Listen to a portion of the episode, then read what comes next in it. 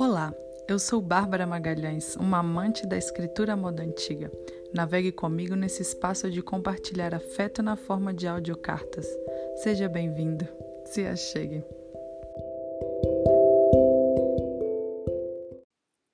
Carrondel Maipo, 11 de junho de 2021. Querido Rafa, o primeiro que eu gostei de você foi do seu sobrenome, Brasil. Nunca tinha conhecido ninguém, nem sequer escutado na TV alguém de sobrenome Brasil. Achei diferente e também super legal. Naquela época, 2006, o Brasil era outro e eu ainda me orgulhava de ser brasileira. Agora sinto um pouco de vergonha, para ser bem sincera. Eu não sei porquê, mas por mais que eu peleje, não consigo me lembrar nem onde e como foi o nosso primeiro beijo. Só lembro da gente junto, como se depois de minha mudança a Ipatinga eu automaticamente tivesse sido sua namorada, desde o dia 1 em que cheguei. Lembro de muitos detalhes deste ano, coisa rara para uma desmemoriada como eu. E mesmo assim, não lembro. Quando eu descobri que a gente se gostava e você estava afim de mim, fomos comer escondidos no Abracadabra. Conversamos bastante na hora de sair, aliviados porque nenhum conhecido tinha visto a gente sozinho juntos.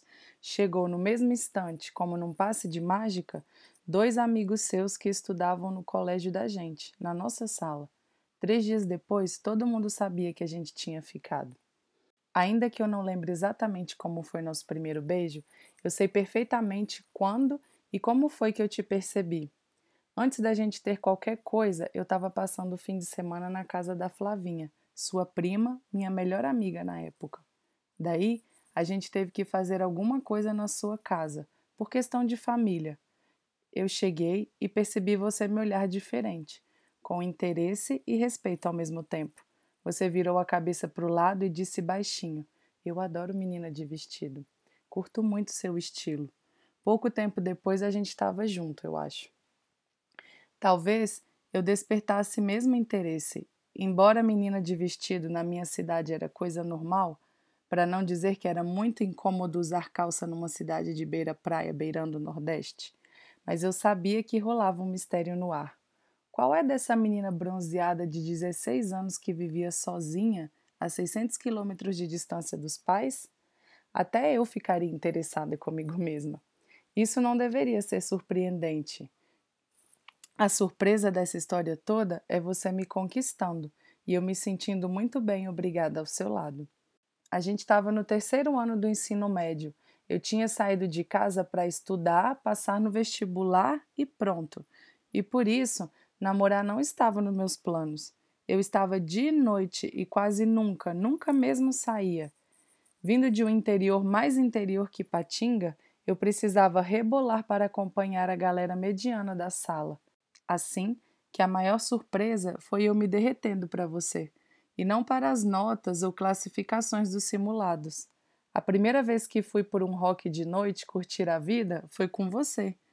Fomos numa festa no Clube do Cariru. Lá foi meu primeiro show ao vivo daquele ano, e também foi a primeira vez que vi um cara cheirando pó. Ele estava do nosso lado. Você ficou todo desconcertado, bom rapaz que era, preocupado da impressão que você passaria para uma menina direita vinda de São Mateus, lá do norte do Espírito Santo. Fez a gente mudar mil vezes de lugar e eu tive que dizer para você relaxar, que estava tudo bem, que eu suportava o trauma. Olha as coisas da adolescência. Até hoje, eu ainda acho que a carta mais bonita que eu escrevi na vida foi para você. E olha que eu sou a garota das cartas. Você me apresentou os Los Hermanos, banda que eu morro de amores ainda em pleno ano 2021. Acho que na época era sua banda favorita, e eu te escrevi uma carta em que cada frase era um trecho de alguma música, numa sequência incrivelmente delicada e com sentido. Me senti a super escritora quando terminei a cartinha escrita à mão numa folha colorida de fichário. Eu queria essa carta emoldurada na minha parede. E por falar em música, você tinha uma banda que chamava Velotrol a Álcool, e eu adorava as únicas três músicas que vocês tinham na época. E na verdade, te juro que sei cantar o refrão de uma delas até hoje.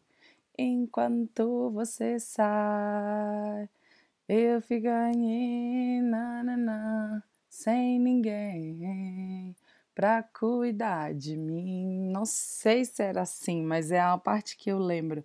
E eu achava as letras sensacionais. Daria tudo para ter acesso à gravação caseira que vocês tinham em algum lugar e ouvir mais uma vez. Me apaixonei por você de novo quando te vi cantar Los Hermanos no bar que você estava apresentando. Você era tão tímida, passou a música toda com vergonha, agarrada ao microfone, e se não me engano, não abriu os olhos nenhuma vez. Quando a música terminou, você me olhou lá de cima discretamente, e eu me derreti, e entendi por primeira e única vez o que as grupos devem sentir quando estão numa tremenda queda pelo vocalista da banda. E você não era o vocalista, melhor ainda. Tem também sua família, que é o bônus mais maravilhoso que alguém que namoraria com você poderia ganhar. Nunca conheci um casal tão dedicado e carinhoso com o outro, mesmo depois de três filhos e mais de 20 anos de casamento. Eles me adoravam, riam muito das nossas besteiras e foram eles que me apresentaram outro tipo de manifestação de fé da qual eu não estava acostumada: o Espiritismo. Os domingos que eu passava na sua casa, a gente escutava, reunidos na mesa da sala da cozinha, seu pai lendo o Evangelho segundo tal ou tal espírito.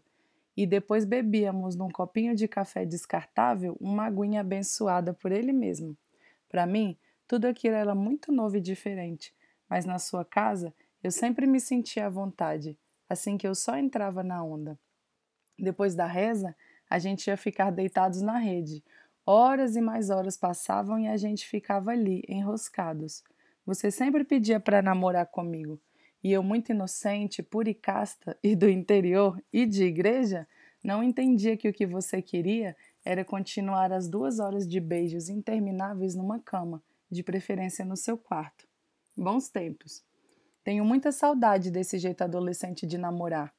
Amassos infinitos, pernas dentro da outra, beijos longos e suspirados, tudo isso de roupa. De verdade, eu acredito que depois que a gente transa por primeira vez e perde todo o recalque do sexo, metade da delícia que é namorar é perdida pela afobação de chegar nos finalmente. Com você não teve isso. Não perdi nenhuma parte dessa paquera sexualmente romântica. Continuei virgem. Porém, se eu tivesse a cabeça que tenho hoje, te juro que na época eu não teria dado tamanha bobeira. Ah, teve também o BO da pracinha, naquela fatídica conversa que eu tive com a minha mãe e meu pai, que tinham achado que o Roacutan que eu tomava era uma pílula anticoncepcional. Você ficou morrendo de preocupação do que ia acontecer com a gente, e no final das contas, todo o show ridículo e desinformado que minha mãe fez só serviu para me deixar mais traumatizada e você rindo daquela bobeira toda. Nunca disse isso olhando no seu olho, mas até hoje eu acho que te devo desculpas por ter rompido nosso namoro na maneira como fiz, por telefone, um único telefonema. Sumi e nunca mais te vi. Nem você me viu. Imagino que não deve ter sido fácil. A gente se gostava muito e era recíproco nossos sentimentos, mas a gente tinha apenas 17 anos quando o terceirão acabou. Eu prestei vestibular e tive que voltar para casa. Você ficou. Não existia namoro virtual, nem zap, nem face, nem nada disso naquela época, e eu fiquei confundida. A gente terminou sem um abraço, sem uma razão forte e um vamos conversar de novo daqui a duas semanas? Puf, acabou. Eu não sei se você sofreu muito, se você superou logo, se foi se sentar naquele boteco perto da sua casa para afogar as mágoas, mas se tiver passado muito ruim, espero que não seja tarde ou estranho demais para me desculpar por uma coisa que passou há milênios de anos.